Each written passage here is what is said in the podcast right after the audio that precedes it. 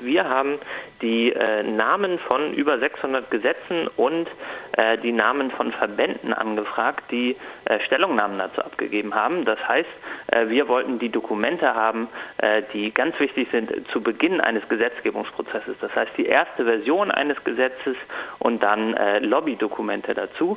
Und wir haben eine Datenbank gebaut, die es möglich gemacht hat, die einzelnen Dokumente anzuklicken. Und wenn man die angeklickt hat, dann gingen die als Anfrage nach dem Informationsfreiheit Freiheitsgesetz an die Ministerien und das haben innerhalb von einer Woche 1600 Leute gemacht und die Ministerien haben äh, angesichts dieser äh, Anfragenflut dann überlegen müssen, was sie damit tun. Und haben sich letztlich entschieden, dass sie anstatt all diese Anfragen zu beantworten, lieber alle Dokumente online stellen. Nach dem Gesetz äh, müssen sie nämlich all diese Anfragen beantworten innerhalb von einem Monat.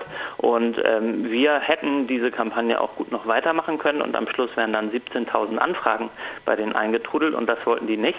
Äh, da ist es dann deutlich weniger aufwendig, wenn sie das von sich aus online stellen. Was sind eigentlich die Ziele, die ihr damit erreichen wolltet? Wir wollen, ähm, dass der Gesetzgebungsprozess insgesamt transparenter wird.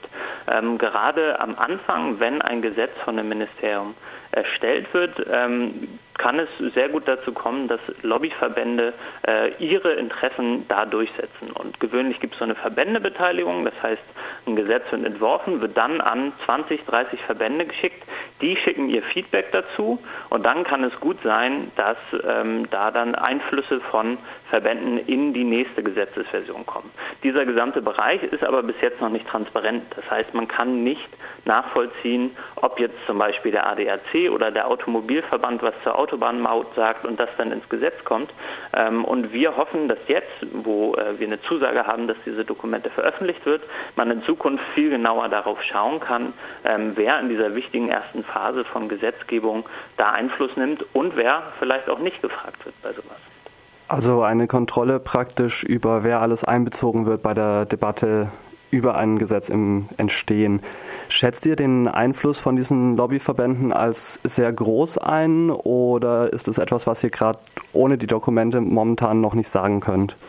Wir können das noch nicht im Einzelnen sagen, aber ähm, grundsätzlich gibt es ja so einige Bereiche, in denen man schon davon ausgehen kann, äh, dass da viel Lobbyarbeit passiert. Das ist im Bereich zur Arbeit zum Beispiel, denken wir an den Mindestlohn, aber auch jetzt bei der Autobahnmaut äh, wird auf jeden Fall gemunkelt, dass es da von Versicherungsverbänden ziemlich großen Einfluss gab.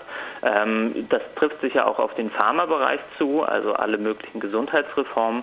Ähm, und wir hoffen, dass wir jetzt mehr Klarheit darüber bekommen, wer an welchem Punkt wie Einfluss genommen hat und wer das in Zukunft tut. Wenn es jetzt dann soweit ist, dass die Dokumente auch veröffentlicht werden, was passiert mit denen? Habt ihr irgendwas vor oder sollen die dann praktisch einfach halt anderen Leuten zur Verfügung stehen?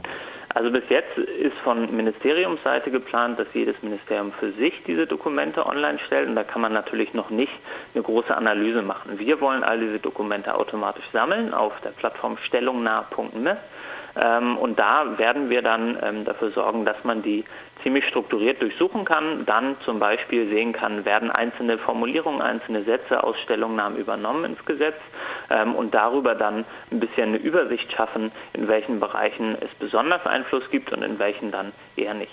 Diese Veröffentlichung soll ja angeblich auch weitergehen für den Rest der jetzigen Amtszeit. Was sind eigentlich die Chancen, dass es nach der Wahl weiterhin so gemacht wird oder bedarf es dann wieder solcher Kampagnen, um das äh, praktisch zu erzwingen?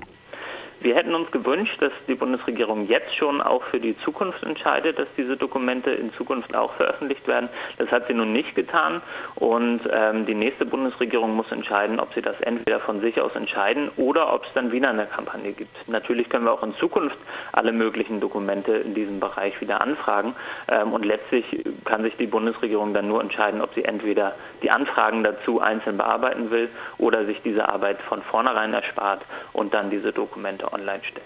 Vielleicht so ein bisschen zum Abschluss auch, wenn sich jetzt Menschen weiter informieren wollen oder euch bei der Arbeit unterstützen wollen, wie und wo können sie das tun? Das können Sie sehr gern tun bei fragdenstaat.de. Äh, das ist eine Plattform, da kann man nicht nur im Rahmen dieser Kampagne, sondern auch ganz generell Anfragen stellen an Behörden.